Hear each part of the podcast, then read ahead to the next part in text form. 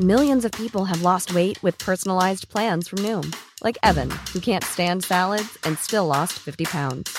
Salads, generally, for most people, are the easy button, right? For me, that wasn't an option. I never really was a salad guy. That's just not who I am. But Noom worked for me. Get your personalized plan today at Noom.com. Real Noom user compensated to provide their story. In four weeks, the typical Noom user can expect to lose one to two pounds per week. Individual results may vary. Heraldo Podcast, un lugar para tus oídos. Noticias del Heraldo de México.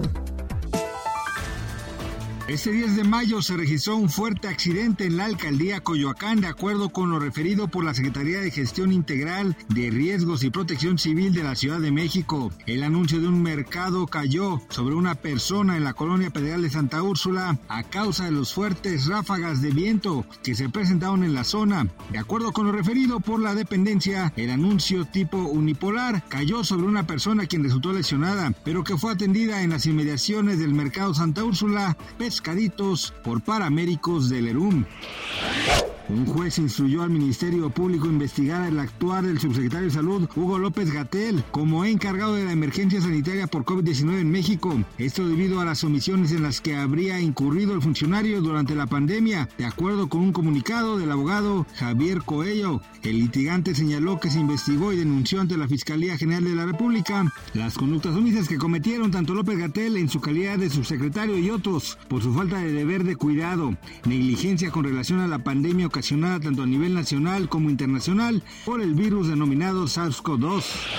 Canadá y Letonia anunciaron este miércoles que brindarán de forma conjunta capacitación en liderazgo de combate a oficiales subalternos ucranianos a partir de la próxima semana. El entrenamiento que se llevará a cabo en Letonia tomará como base los despliegues y entrenamientos militares canadienses en Reino Unido y Europa para reforzar a las defensas de la OTAN y apoyar a Ucrania.